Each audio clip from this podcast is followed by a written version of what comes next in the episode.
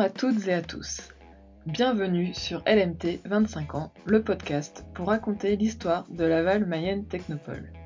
Cette association, que nous appelons également par son acronyme LMT, accompagne et développe le territoire de la Mayenne grâce à l'innovation. Je suis Céline Loury, en charge de la communication chez LMT. Avec ce podcast, nous souhaitons proposer chaque semaine de 2021 un morceau de l'histoire de LMT raconté au travers des conversations avec des membres de l'association, de l'équipe salariée, des partenaires ou encore des entreprises accompagnées qui ont participé à cette aventure collective. Pour faire suite à l'épisode précédent dans lequel l'ancien président de Laval Mayenne Technopole, M. Idir Aïtarkoub, évoquait le projet NeoShop, je reçois aujourd'hui Christian Travier, directeur de Laval Mayenne Technopole, qui va nous expliquer en détail la genèse de ce projet.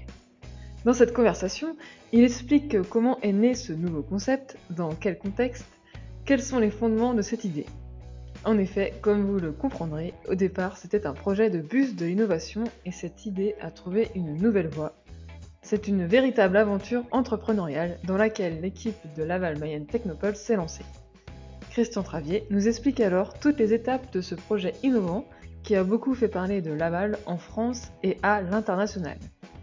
Je vous laisse découvrir cette aventure. Bonne écoute Bonjour euh, Christian. c'est la deuxième fois euh, que l'on va se retrouver sur le podcast. Euh, la première fois c'était pour parler de la genèse d'Idénergie. Et là on va parler de la genèse d'un autre programme, d'un autre projet en tout cas pour Laval Mayenne Technopole. Donc on a déjà parlé la semaine dernière avec notre ancien président, donc euh, Monsieur Idir Aïtarkoub, donc qui a évoqué le projet NeoShop, projet qui est né en, partie grâce à un projet européen Open Innovation, mais aussi qui est une réponse à un besoin des entreprises accompagnées et plus particulièrement des startups vous allez nous expliquer comment est né euh, ce concept de boutique de l'innovation euh, NeoShop. Alors bonjour, souvent dans l'innovation, cette innovation-là, NeoShop, car c'est en étude, n'était pas franchement prévue, euh, n'était pas franchement programmée. C'est quelque chose qui est apparu un peu par les circonstances. Alors en fait, comme tu l'as dit Céline, on était donc depuis 2010 membre d'un projet européen qui s'appelait Open Innovation, dont l'objectif était de déployer euh, ce qu'on appelle l'innovation ouverte, c'est-à-dire euh, faire travailler les entreprises avec d'autres euh, acteurs, des laboratoires, avec leurs clients, avec des étudiants, mieux impliquant leurs salariés, leurs partenaires. L'innovation n'est plus uniquement l'apanage de cellules RD ou de la cellule innovation, mais elle est beaucoup plus ouverte. Et donc dans ce projet, qui était un grand projet européen, avec beaucoup de villes importantes, hein, on était avec Édimbourg, Dublin, Londres, des acteurs importants, beaucoup de partenaires. Et donc l'objectif était de proposer et d'accompagner les entreprises dans ces nouveaux outils d'innovation ouverte.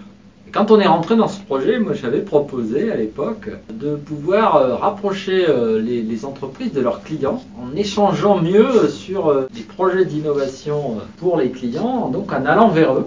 Et donc j'avais proposé un concept très innovant que j'avais appelé le bus de l'innovation. Il s'agissait d'équiper un bus pour aller de ville en ville, faire des tests de produits innovants euh, dans les différents pays d'Europe pour se rendre compte de comment les, clients pourraient réagir de façon différente d'un pays à l'autre. C'était ça le projet, l'action qui était dans ce grand projet européen, et donc on était en charge de ce projet. Et donc en 2010, 2011, on a, on a fait une étude pour euh, concevoir, donc prendre un, bus, l'équiper, genre de, de salle, euh, tester les produits, euh, pour ensuite se déplacer de ville en ville, aller en fonction du type de produit à tester, aller là où il fallait, aller sur dans les villes balnéaires pour tester des produits plus destinés à, l'usage sur la plage, enfin, etc., etc., pouvoir comprendre comment les différents euh, usagers européens allaient réagir. Donc on a étudié longuement ce projet. Alors il y avait beaucoup de problèmes en fait qu'on n'avait pas du tout imaginé euh, quand on avait déposé le dossier. Déjà un problème c'est que l'Europe n'est pas tout à fait l'Europe puisque les réglementations de circulation des bus sont différentes en Europe continentale et au Royaume-Uni. Et donc on avait déjà des problèmes là parce que les hauteurs des ponts sont pas les mêmes on comptait utiliser un bus à deux étages des bus anglais, sauf qu'ils sont trop hauts pour circuler en Europe continentale. Déjà, ça c'était un problème. Après, il y a des problèmes aussi entre les bus qui circulent en ville et ceux qui font des, des, des distances intercités. Ce pas les mêmes règles. Puis l'homologation d'un bus transformé, c'est très complexe. Le budget aussi qu'il faut pour équiper un bus, euh, c'est très très important. Au bout d'un an et demi d'études, on s'est rendu compte que cette belle idée sur le papier n'était pas du tout faisable euh, dans les contraintes qu'on avait dans le projet. Était un peu dépité, c'était en juillet 2011, et on était un peu dépité avec euh, Benoît qui s'occupait de, ce projet à l'époque, dans mon équipe. Et donc on ne voulait pas lâcher quand même, on se dit c'était dommage, on, a une idée de rapprocher les clients des produits, et comment faire On s'est dit mais au final, bon le bus c'est bien, on va se déplacer, mais voilà, si on ne peut pas faire un bus, est-ce que si on faisait un lieu, un lieu ça serait possible? Et de, très vite, on s'est dit bah oui, un lieu c'est quand même plus simple. Alors évidemment, il y aura le problème qu'on ne pourra pas l'amener d'une ville à l'autre, mais si on fait un lieu, une boutique, pouvoir euh, présenter les produits et les vendre. Et puis peut-être que la boutique, on pourra la déplacer, faisant des boutiques éphémères. Voilà comment est partie l'idée. Donc de cette idée de boutique, de lieu physique, comment ça s'est concrétisé? Alors honnêtement, euh, quand on a, on a émis cette idée avec Benoît, je me souviens c'était un jour vers 11h30, euh, voilà, on, peut comme quand ça se passe quand on est créatif, à un on est excité par une idée, et puis oui, bon, ça va être faisable, on n'envisageait pas du tout euh, toutes les complexités et tout ce que ça a impliqué. Et puis il se trouve qu'après, quelques jours après, j'ai donc rencontré notre président, qui est, qui, qui est passé au podcast la semaine dernière, et qui a raconté aussi cette, cette phase-là, et je lui ai parlé de cette idée. Et euh, très vite, il en a aussi parlé au maire de l'époque, et euh, très très vite, cette idée a plu. Et, donc, euh, il est revenu vers moi en me disant, bah alors, allez-y, allez-y. ah oui, d'accord. Bon, ben on va y aller. Alors, on était en ce projet européen, il y a des règles. Quand on a prévu de faire quelque chose, on ne peut pas d'un coup faire autre chose. Donc, il y a eu tout un process qui a duré un an, où il a fallu faire admettre aux partenaires et à l'Europe qu'on allait non pas faire un bus, mais faire une boutique. Le but était le même, mais il y avait quand même une grosse différence. Et l'Europe a tout de suite tiqué, c'est-à-dire, mais oui, mais votre bus, il circulait entre les différents pays, c'était bien un projet euh, commun. La boutique, elle va être à Laval, et puis qu'est-ce qui se passera dans les autres pays? Et donc on a, dit, bah, ce qu'on fera, c'est qu'on fera des boutiques éphémères, donc ils vont reproduire le concept pour des temps plus courts dans les autres villes partenariats. Bon, tout le monde s'est engagé à le faire, euh, les partenaires ont soutenu l'idée. L'Europe a fini par dire oui, en trouvant que, bon, ok, ça, remplissait les, règles du jeu. Ensuite, on est passé à l'action. Première chose à faire, il fallait trouver un lieu. Voilà. Maintenant, ok, c'était plus simple que le bus, mais en fait, il fallait quand même avoir le lieu.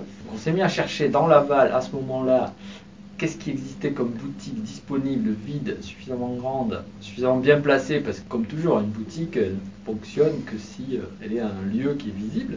Donc voilà, on a visité, on a visité différents lieux, on avait un budget limité aussi, donc on avait des contraintes. Puis donc on est tombé sur ce lieu de la police municipale qui déménageait et qui était en location euh, dans une ancienne librairie, la rue du Jeu de Pommes, qui donne sur la rue des Déportés, pour ceux qui sont de Laval et qui connaissent, qui est une, une des rues commerçantes de Laval. Et ce lieu, il était bien, Sauf qu'il y avait beaucoup de travaux pour le remettre sous forme d'une boutique. Il fallait démolir la cellule de dégrisement, euh, des choses assez drôles. Et puis surtout, il était beaucoup trop grand pour ce qu'on avait imaginé. Boutique, nous on avait imaginé une boutique 50-60 mètres carrés. Euh, là, on avait 220 mètres carrés. Donc on s'est dit, bah, il faut faire autre chose, plus de la boutique. Et donc on a commencé à concevoir à la fois une boutique, un espace de coworking, puisque c'était aussi le début de ces espaces-là, de ces tiers-lieux. Puis euh, on s'est dit, bon, bah, comme ça, on pourra avoir une salle de réunion aussi pour organiser des événements. Mais il y avait beaucoup de travaux qu'on a dû prendre à notre charge, parce que le propriétaire a participé un peu, mais c'était principalement de l'aménagement intérieur. Il y avait un gros problème d'accessibilité, un lieu qui redevenait public, et il y avait trois niveaux, et mm, mm. il fallait mettre un, élévateur pour les personnes à mobilité réduite. Donc là, on a, obtenu une aide de la Valaglo. Mais à part ça, sinon, on a dû financer tout le reste sur le budget euh, du projet. On devait aller vite parce que le projet était dans un temps limité. On avait déjà perdu presque un an pour faire valider ce changement du bus.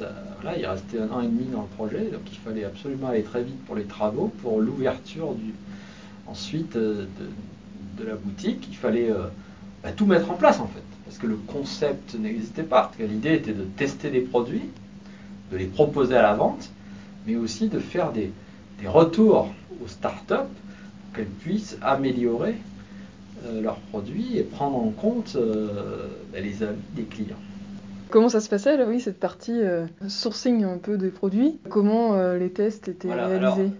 Évidemment, on avait cette idée aussi parce qu'on avait plusieurs startups dans notre incubateur qui proposaient des produits pour le grand public, hein, parce qu'il y a deux types de produits. Il y a ce qu'on appelle les produits B2B, qui sont des services et des produits pour les entreprises. Donc là, c'était pas concerné. Et des produits pour le grand public, des produits utilisables et achetables par n'importe qui. C'est cela qui était visé. Donc on avait quelques startups dans notre incubateur qui produisaient ce type de produits, mais pas suffisamment pour alimenter toute une boutique.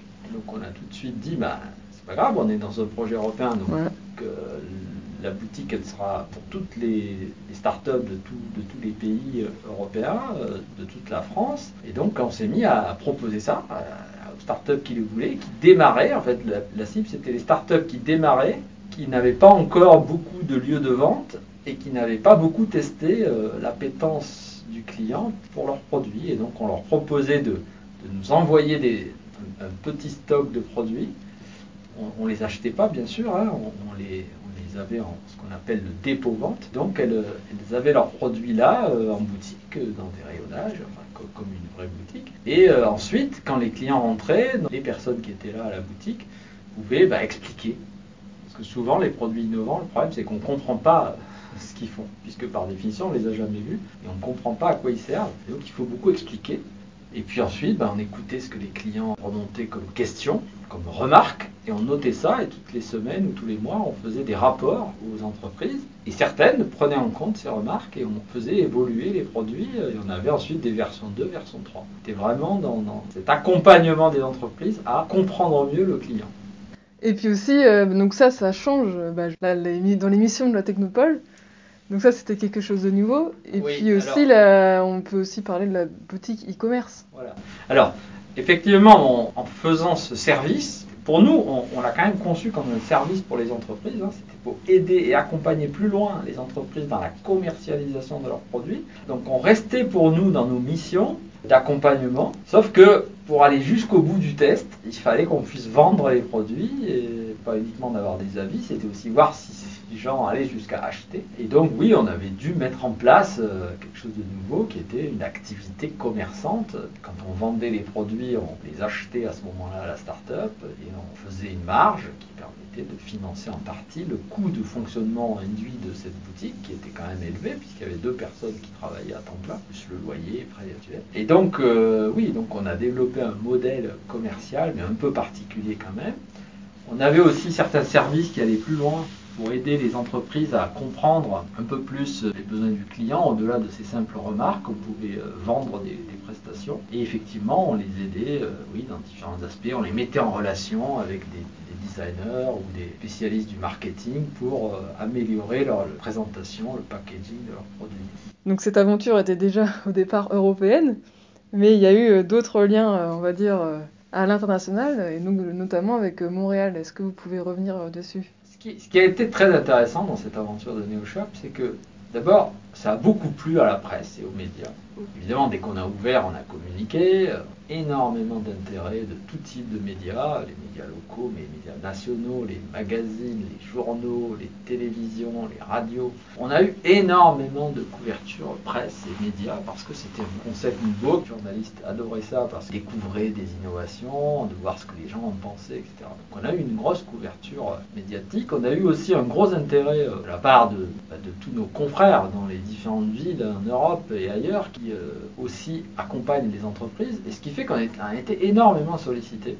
On a eu beaucoup de gens qui sont venus nous voir, beaucoup de gens qui nous ont appelés, qui nous ont envoyé des mails pour comprendre le concept, dire c'est quoi, pourquoi, comment vous faites, est-ce qu'on pourrait le faire aussi nous. Comme c'était un peu notre idée aussi au départ de dire que tant que la boutique resterait qu'à Laval, on allait avoir du mal à accomplir complètement notre mission et on pensait qu'il fallait qu'il y ait plusieurs boutiques dans plusieurs villes, euh, plusieurs pays. Et donc on, était tout à fait intéressé d'avoir ces, contacts avec d'autres euh, villes. On a eu beaucoup, hein, je ne vais pas refaire la liste, mais on a eu beaucoup beaucoup de, gens qui nous ont appelés. Après, après, voilà, c'était pas c'est pas si simple à mettre en œuvre, donc pas tous euh, pu le faire. Donc, ce qu'on a fait d'abord, dans un premier temps, c'est que les partenaires du projet européen s'étaient engagés à faire c'est donc ces fameuses boutiques éphémères. Ils n'ont pas été jusqu'au bout complètement de leurs engagements, puisque tous ne l'ont pas fait, mais plusieurs ont fait quand même euh, l'effort. Donc à Londres, il y a eu euh, une boutique pendant six mois. À Édimbourg, c'était plus court, là, c'était une semaine. À Gand, en Belgique, et comme ça, donc plusieurs fois, euh, des boutiques éphémères. Nous-mêmes avons aussi refait des boutiques éphémères à Paris. fait deux fois, une fois trois mois, une fois un mois, à Paris, une fois dans un, centre, dans un très grand centre commercial et une fois euh, dans Paris, dans une boutique près du Moulin Rouge. Donc voilà, il y a eu beaucoup de ces concepts de boutiques éphémères qui ont été montés. On avait aussi fait une boutique éphémère pendant le salon Laval Virtuel, dans le salon. Et puis un jour, euh, on a été contacté par euh, les gens du quartier de l'innovation de Montréal. Le quartier de l'innovation, c'est un genre de, technopole euh, à Montréal qui aide le développement des startups dans le cœur de Montréal. Ils avaient entendu notre présentation de NeoShop au congrès EBN. Le congrès EBN, c'est le congrès des incubateurs européens. On avait fait une présentation. Ils avaient entendu ça, ils nous ont contactés parce qu'ils étaient vraiment intéressés. Ils lançaient dans plusieurs opérations nouvelles dans, dans ce quartier précis à Montréal, autour des universités très intéressés par dupliquer le concept. Donc là, c'était sérieux, ils avaient des moyens, ils avaient envie de le faire. Ils m'ont invité, je suis allé à Montréal euh, pendant une semaine pour leur présenter, pour vraiment discuter euh, précisément les choses. Et à la fin de ça, ils ont été convaincus et donc on a passé une convention de transfert de, la marque, euh, de la méthodologie, du savoir-faire. Ils sont rémunérés pour ça.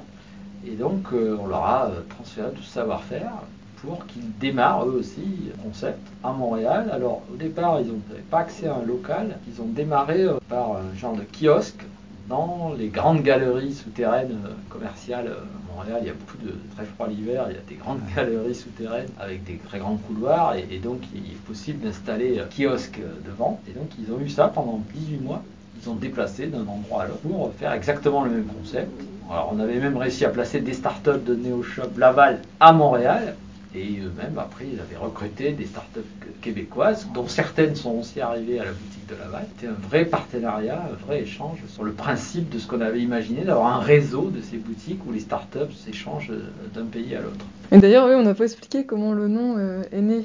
Alors, effectivement, une fois qu'on était parti, il fallait trouver un nom. Et euh, ça a été un peu compliqué parce que trouver une marque, c'est toujours très complexe. Puis finalement, à force de plusieurs brainstorming, on s'est dit Neo Shop. Ça explique qu'on s'intéressait à l'innovation. Néo, c'est nouveau. Hein. Puis euh, Shop, Shop, c'est une boutique. Donc ça, on pensait que c'était à la fois un nom qui pouvait vivre à l'international, parce que c'était quand même ça enjeux, et qui était quand même suffisamment en lien avec l'univers des startups qui fonctionnait. Ça fonctionnait bien. Après, il y, avait un petit problème, c'est que n'était pas les premiers à avoir imaginé ce nom-là, donc il y avait d'autres boutiques dans d'autres pays qui s'appelaient NeoShop, donc ça posait un peu de problème.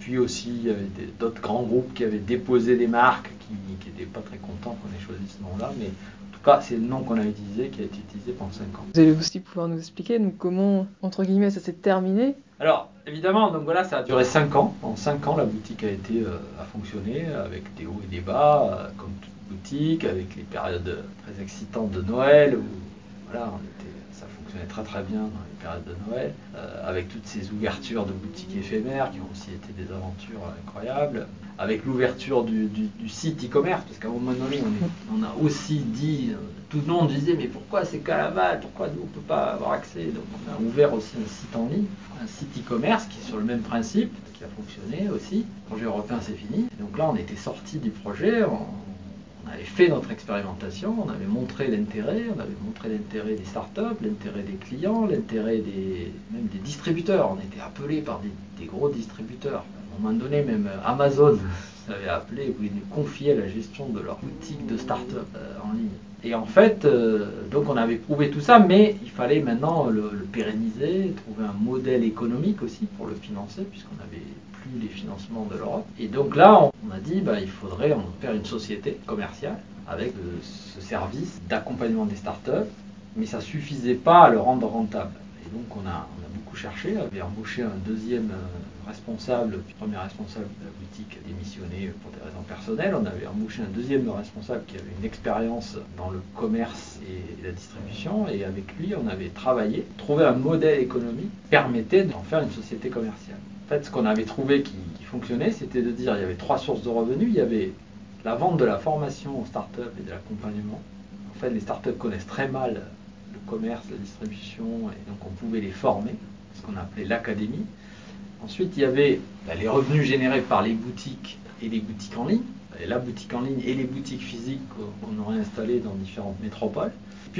La troisième source de revenus, qui était la plus importante, c'était euh, d'agir comme grossiste pour une fois qu'on avait validé que les produits, certains marchaient très bien, on intervenait comme intermédiaire entre la start-up et des plus gros distributeurs comme les chaînes de commerce, grandes chaînes, grandes marques de, distribution. Et elles étaient très intéressées de ne pas discuter en direct avec chaque start-up, mais de pouvoir acheter des lots entiers de, de familles de produits cohérentes que nous, on aurait assemblés en repérant différentes start-up éventuellement de différents pays. Ce modèle-là, on devenait, NeoShop devenait aussi un grossiste dans le monde des startups. Voilà le modèle économique qu'on avait trouvé. On avait réussi à faire un business plan très détaillé parce qu'on avait vraiment sondé le marché de façon très précise. Et euh, on avait donc commencé à chercher euh, des investisseurs pour euh, investir parce que par contre ça ne fonctionnait que si on pouvait dépasser Laval, avoir des boutiques dans, des métropoles puis pouvoir bah, embaucher du personnel pour développer le site e-commerce, pour développer aussi le sourcing, hein, ce qu'on appelle le sourcing, c'est-à-dire la recherche des startups en démarrage parce qu'il était essentiel de les contacter avant qu'elles soient connues. Parce qu'une fois qu'elles étaient connues, bah, elles n'avaient plus besoin de nous en fait, l'essentiel, c'était de les contacter avant qu'elles soient connues pour pouvoir signer un contrat et, euh, ramener tous ces produits-là en France et à l'étranger. On avait fait des tests aussi, hein, beaucoup de tests avec des startups italiennes euh, sur, comment on pouvait, euh, comment elles étaient intéressées par, le marché français. Tout ce travail a été fait, on a cherché un investisseur. C'était pas simple parce qu'on avait un modèle un peu particulier d'investissement où demander à l'investisseur de devenir majoritaire. Et on avait trouvé, on a trouvé, et pendant deux mois, on a négocié euh, les conditions avec un investisseur qui comprenait très bien le commerce, qui avait déjà une expérience, qui avait presque eu la même idée tout seul. Et on a beaucoup, beaucoup, beaucoup euh, échangé. C'était très proche de se faire. Et puis pour diverses raisons que je ne vais pas détailler ici parce que c'est toujours complexe, c'est pas vraiment, ça n'a pas pu se faire. Et à ce moment-là, on a décidé d'arrêter le projet parce que, voilà, de toute façon, on s'était donné un temps euh, limité pour euh, trouver un investisseur ou bien arrêter parce qu'on ne pouvait plus, euh, sous l'égide de la Technopole, continuer ce projet-là. Donc l'aventure s'est terminée en juin 2018, après 5 ans. On a fait 5 ans exactement. Hein. On a démarré début juillet 2013 et on a fini en juin 2018. Et à Montréal, ils ont eu un peu la même, le même parcours, c'est-à-dire qu'à un moment donné aussi, ils ont compris que c'était intéressant, mais que ce n'était pas rentable en tant que tel, comme service d'accompagnement. Il fallait passer à l'échelle supérieure, et eux aussi n'ont pas souhaité continuer euh, dans ces conditions-là. Est-ce que vous avez des choses à rajouter, euh, des, moments forts bah, Moi, ce que je voudrais dire en conclusion, c'est que d'abord, c'était une très très belle aventure. Vraiment, on a pris beaucoup de plaisir à faire ce projet. Ça a été très difficile. On a appris énormément de choses. Bien sûr que moi, je ne connaissais rien au commerce de détail. On a appris beaucoup de choses sur le fonctionnement du commerce. Ça nous a beaucoup aidé pour accompagner nos startups. Encore aujourd'hui, on, est beaucoup plus à même d'accompagner les startups dans, la partie commerciale du fait de cette aventure-là. Ça nous a beaucoup euh, euh, aussi donné de relations euh, à l'étranger avec plein plein de monde qui était très intéressé, avec d'autres startups étrangères. On a eu une couverture, comme je l'ai dit, médiatique extrêmement importante pour Laval. Et ça a été ça, ça a été vraiment une retombée euh, très positive euh, parce qu'il y a eu beaucoup, beaucoup de couverture médiatique. Cette aventure a été vraiment, vraiment motivante. Le côté aussi de devoir, j'étais très, très, très loin avec un investisseur, comme, comme on fait avec nos startups, euh, mais le vivre nous-mêmes, pour nous-mêmes, c'était, c'était absolument aussi apprenant. Puis, je voulais aussi remercier tous les collaborateurs qui ont qui ont participé de façon euh, importante à cette aventure et qui euh, ont vraiment euh, permis qu'elle ait lieu. Donc, à commencer par Benoît, que j'ai mentionné au début, était lui en charge du bus de l'innovation, avec un stagiaire qu'on avait à l'époque. Puis après, voilà, au moment du lancement, c'est Marion, Marion Urbain, qui a, fait les études et qui a lancé le projet. Ensuite, on a recruté pour s'occuper de la boutique et de la relation avec les startups Marie-Alizée.